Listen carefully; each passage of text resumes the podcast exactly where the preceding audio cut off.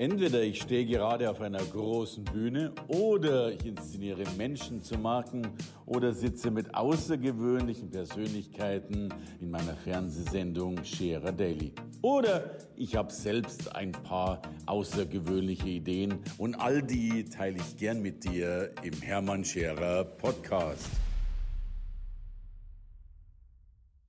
Wie sieht die Zukunft überhaupt aus im Handwerk, insbesondere im Friseurhandwerk oder auch bei den Friseurunternehmen.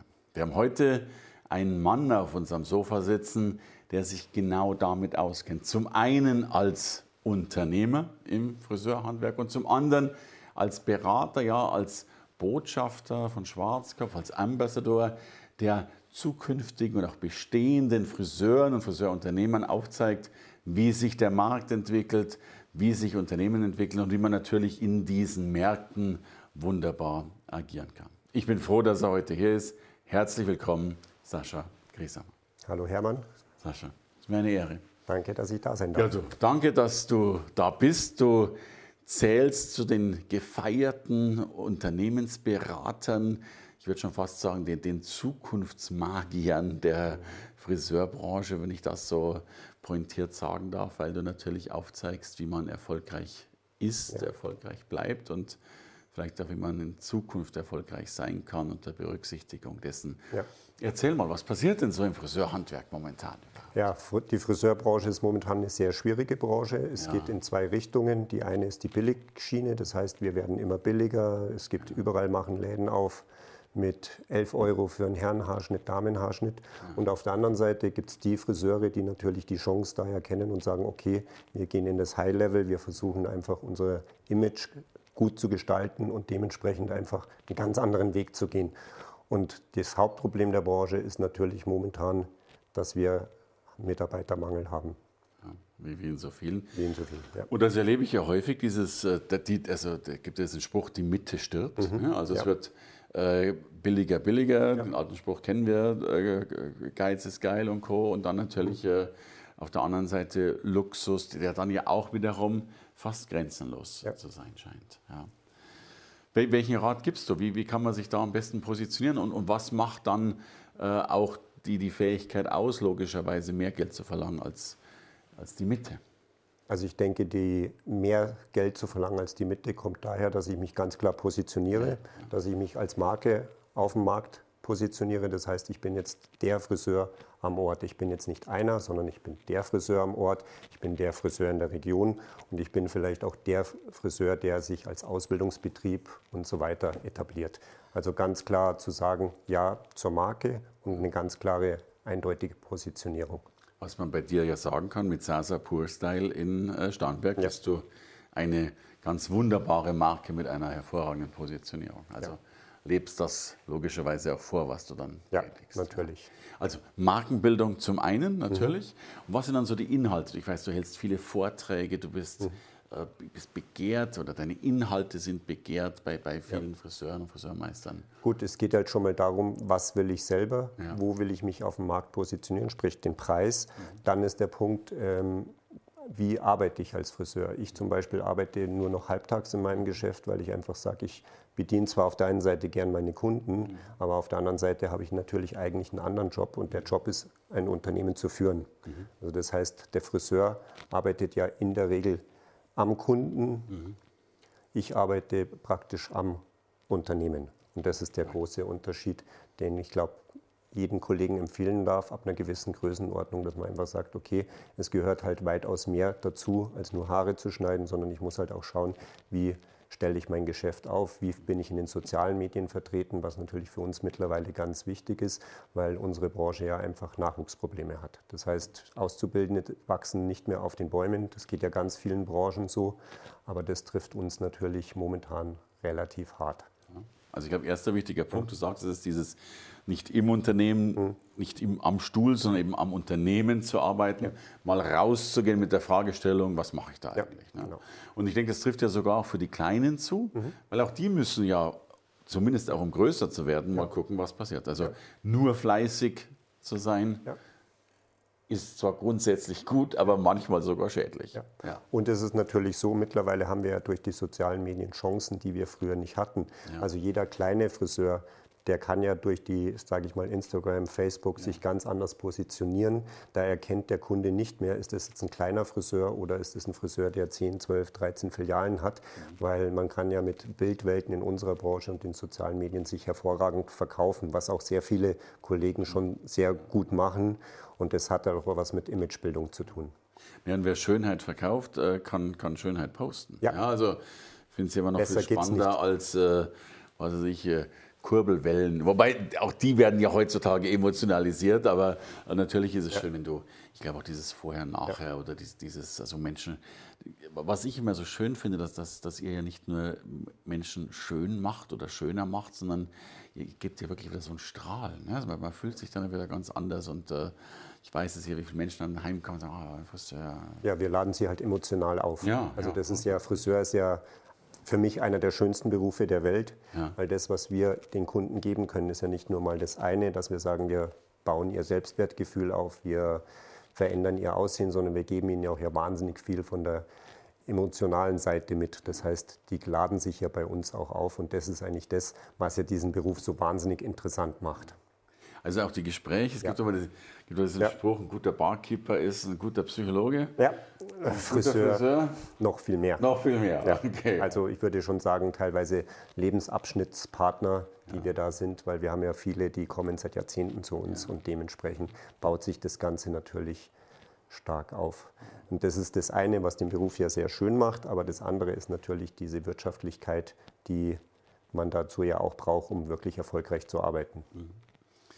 Und jetzt hast du auch noch die, die, die, den Fachkräftemangel oder auch den mhm. Azubi-Mangel angesprochen. Ja. Gibt es da Dinge, was, was macht ihr aktiv dagegen, dass das funktioniert? Also unsere Image-Werbung dient eigentlich fast nur noch ausschließlich der Mitarbeitergewinnung. Also wir suchen durch Werbung keine Kunden mehr, wir suchen eigentlich Mitarbeiter. Das heißt, wir arbeiten sehr viel, wie ich vorher schon gesagt, mit den sozialen Medien, weil das natürlich das ist, was die jungen Leute interessiert. Dann haben wir bei uns ähm, bei Sasa Pure einen eigenen Award gegründet. Das heißt, wir machen für Friseure ein Award, wo man mit Fotos sich bewerben kann. Dementsprechend einfach ganz eigene Geschichte um dieses Image. Also für mich geht es immer ganz wichtig, wir müssen dieses Image des Friseurs verbessern, weil wie gesagt, wir sind jetzt nicht der Hinterhoffriseur, nichts gegen den Hinterhoffriseur, aber wir wollen natürlich nach außen zeigen, was kann unser Beruf, wie toll ist der und was für Chancen und was für Möglichkeiten haben wir.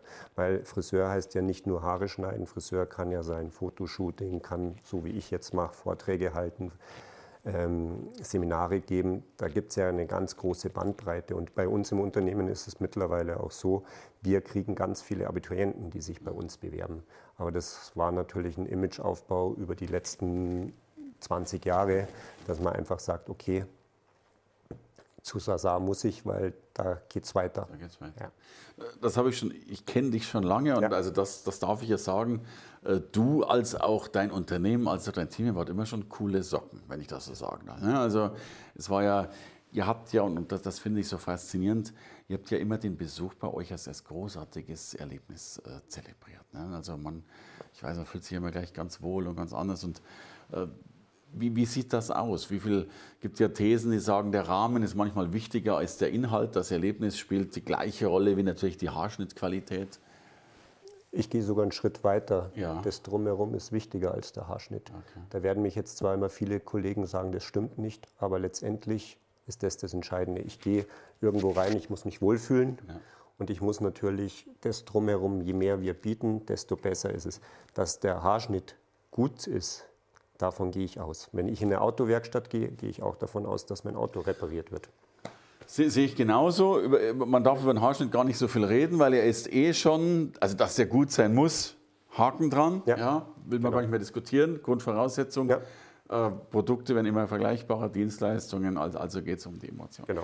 Heißt aber doch dann auch, dass letztlich derjenige mehr Punkte, der das besser verstanden hat. Mag banal klingen, äh, aber ich habe die Sorge, dass, dass doch viele dann dennoch nur dieses Handwerk, und es ist ja, ja. nur ein Handwerk, äh, im Vordergrund sehen. Ja, und bei uns ist, also meiner Sicht ist das Thema, wir Friseure bilden uns weiter. Wir können perfekt strähnen, wir können perfekt Haare schneiden, wir können perfekt Farbe auftragen. Nur wo ist die emotionale Intelligenz, ja. wie wird die geschult, wie wird die gefordert. Also wir in unserem Unternehmen gehen sehr, sehr viel auf Persönlichkeitsschulungen, dass wir wirklich die Mitarbeiter auch persönlich weiterbringen wollen. Weil das für mich viel wichtiger ist, weil wie wir vorher schon gesagt haben und so wie wir beide das jetzt haben, interessante Gespräche sind oft viel wichtiger als anderes. Und das kann ich natürlich nur machen, wenn ich auch einen Mitarbeiter habe, der da das Rüstzeug hat, um sich einfach mit den Kunden zu unterhalten und auch über dieses Haare schneiden hinaus zu unterhalten. Also nicht, was der neueste Modetrend ist, das gehört dazu. Klar. Aber wichtig ist es für mich, dass ich meine Kunden einfach begleite.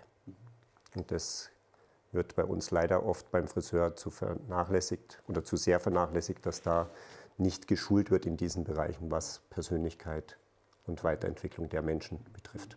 Und es ist ja eben Schnittkompetenz, von mir aus Persönlichkeitskompetenz, wenn man ja. so will, und ja fast schon ein bisschen Event-Design-Kompetenz. Ne? Also, und wenn ich ja auch heute noch deinen Salon anschaue, ja. dann ist das ja, das sind ja Tempel, ne? das sind ja wunderschöne, also Wohlfühlen par excellence, logischerweise. Ne? Ja, wobei, wobei das Entscheidende die Menschen darin sind. Also egal wie ich die Gestaltung meiner Räume mache, ja. das Entscheidende sind die Personen.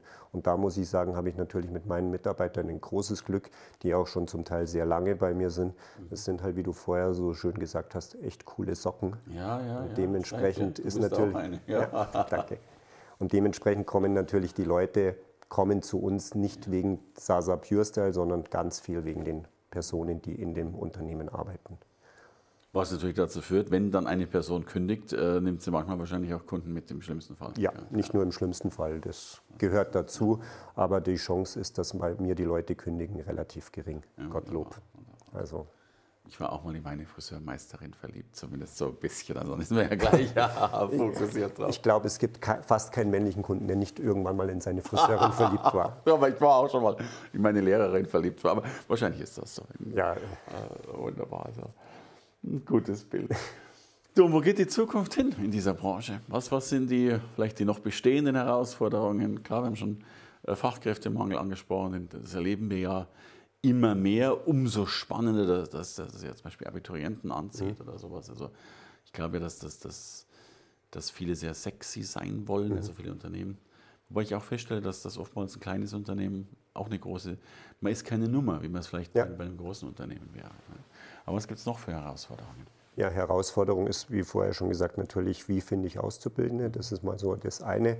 Aber wie entwickelt sich der Markt generell? Wir haben mittlerweile das Problem, dass wir 80.000 Friseurunternehmen gemeldete haben in der Branche, also in Deutschland. Davon ist es aber so, dass 36 ähm, Prozent dieser 80.000 haben einen, Jahresein äh, einen Jahresumsatz von unter 17.500 Euro. Das heißt, äh, ich weiß nicht, wie die arbeiten, aber das ist eigentlich nicht möglich. Das heißt, das sind dann die Friseure, die auch unter dem Radar verschwinden und dann einfach auch finanztechnisch nicht und das natürlich auch dadurch Preise anbieten können, mit denen wir nicht konkurrieren können. Weil die sind ja nicht mehrwertsteuerpflichtig okay. oder ja, umsatzsteuerpflichtig. Ja, ja, 20 Prozent oder 19 eben. Genau, und dadurch natürlich eine ganz andere Preiskalkulation. Und dann gibt es nochmal, glaube ich, knapp 26 Prozent, die über ein Jahres Umsatz von unter 100.000 sind. Also das heißt also fast 62 Prozent der Friseurunternehmen, ähm, weiß ich nicht, wie die existieren können mit diesen Umsätzen und wie die arbeiten können. Und wir, die Friseure, die dann deutlich höher sind, die natürlich auch eine ganz andere Preisstruktur haben, haben halt auch immer dieses Thema, wie sieht uns der Markt? Da heißt, der ist teuer, warum ist der Friseur so teuer? Der andere ist ja viel günstiger. Aber da muss man schauen, dass man einfach ein Gleichgewicht bringt. Also dass das Ganze wieder nicht in die Mitte. In die Mitte wird nichts mehr gehen. Das heißt, die Großen werden immer größer, wo wir auch dazugehören, mit einem Jahresumsatz von fast 1,8 Millionen Euro. Wow. Da ist man natürlich auf einem Level, wo man sagt, da stehen wir ganz oben. Und nur, man muss es wieder insgesamt interessanter machen einfach lebendiger, dass wir sagen, wir kriegen die Kleinen, die sollen ja auch sein, die haben auch ihre Daseinsberechtigung, ja. aber die sind, wie du vorher richtig gesagt hast, ein Unternehmen muss sexy sein. Mhm. Mhm. Und da ist nichts sexy. Okay. Und wir wollen einfach schauen, dass wir die Branche so gut wie möglich und so sexy wie möglich gestalten. Gibt es auch viel Unterstützung mittlerweile von der Industrie. Also die ganzen großen Firmen sind da auch aufgewacht, dass die einfach sagen, okay, wir unterstützen jetzt wieder das Image Friseur dass das nicht so schlecht ist, wie es ganz gerne immer gemacht wird. Weil ich glaube, jeder kennt irgendeinen schlechten Friseusenwitz. Ja, aber, aber ich wüsste auch noch ein paar, paar Ach, schlechte Blondinenwitze genau. und vieles andere natürlich ja. auch noch, keine Frage. Aber heißt ja auch nicht, ich glaube, der, der, Trend zum Beispiel von Spa ist ja nach wie vor auch gegeben. Also dieses Entspannen, Wellness, Wohlfühlen geht, geht ja, ist ja wahrscheinlich ein klassischer mhm. Zukunftstrend bei euch, logischerweise. Wer, ja, auf der einen Seite ja, ist natürlich oft durch die Räumlichkeit sehr schwierig zu machen. Und das Problem, was wir Friseure ja haben, wie viele andere Einzelhandelsgeschäfte oder generell Dienstleistungsgeschäfte, wir kämpfen mit den enorm hohen Mieten, mhm. wobei ich da natürlich die Chance in den nächsten fünf bis acht Jahren sehe, äh, steht sehr viel leer. Wir ja. haben sehr viel Leerstand. Das heißt, wir werden natürlich auch die Möglichkeit bekommen, dass die Vermieter langsam von ihrem hohen Ross runterkommen. Und dann sehe ich da schon sehr wohl Möglichkeiten, solche Tempel, wie du gerade ansprichst, aufzubauen, dass man sagt, man geht viel mehr in den Wellness-Spa-Bereich. Momentan ist es schwierig, weil es einfach durch die Räumlichkeit nicht bezahlbar ist durch die Miete. Aber ihr seid ja vielleicht keine Gewinner, aber zumindest keine Verlierer der Digitalisierung. Es ist ja noch ja. schwierig, sich im Internet äh, ja. die Haare schneiden zu lassen. Gleichzeitig aber eben die, ja viele Händler sind Verlierer mhm. der Digitalisierung. Das heißt, erlebt ihr schon ein, eine Ausdünnung der Innenstadt? Spürt man da schon? Weil immerhin, äh, die, ja. die, die, Problematik ist ja schon die, wenn ich nicht mehr zum Einkaufen gehe, komme ich ja doch nicht mehr so oft am Friseurgeschäft vorbei, im, im Extremfall. Ähm, wir spüren es nicht. Mhm. Muss natürlich auch sagen, ich liege an einem relativ privilegierten Standort mit okay. Starnberg. Natürlich ist es so, dass ähm, die Geschäfte drumherum weniger werden, mhm. aber zum Friseur geht man immer. Und wir haben so einen Ruf und die Leute kommen zu uns. Also da ist es egal, was da drumherum passiert. Im Gegenteil, mittlerweile ist es sogar so, dass die Leute oder die Einzelhändler froh sind, wenn ein Friseur in der Nähe ist, okay. weil wir noch weil Publikum ziehen. Weil zieht, klar. Weil zu uns kommen sie. Ja. Und Haare schneiden wird wahrscheinlich nicht ersetzbar ja, ja. sein durch digitale Welt. Dauert ja. ein bisschen. Ja, ich, hoff, ich hoffe. ja. Du, du bist Botschafter oder Ambassador von Schwarzkopf. Was heißt das?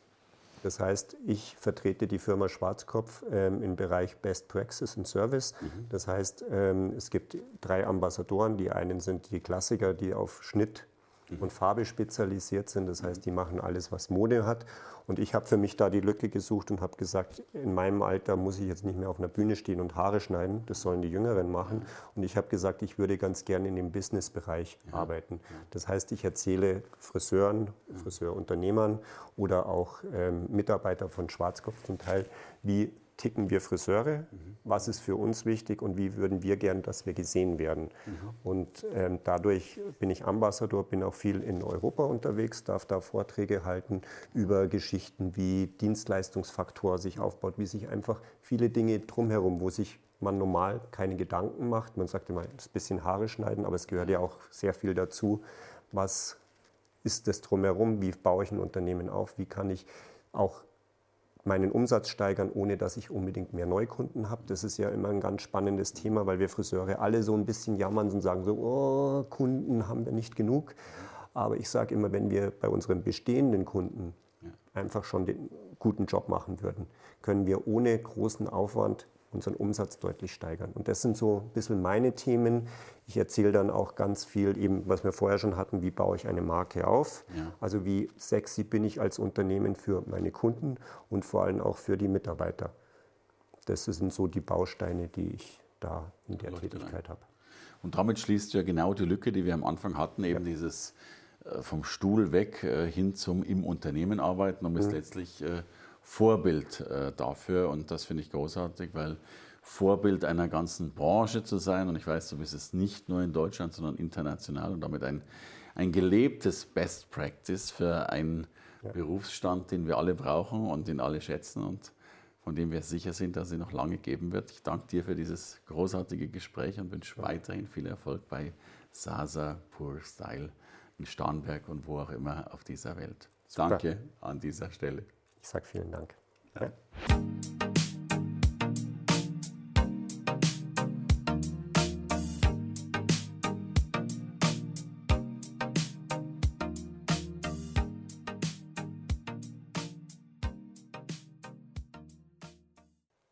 Danke fürs Zuhören. Natürlich will ich dein Feedback haben. Nicht nur die vielen Sterne auf der Plattform, auf dem du diesen Podcast runtergeladen hast.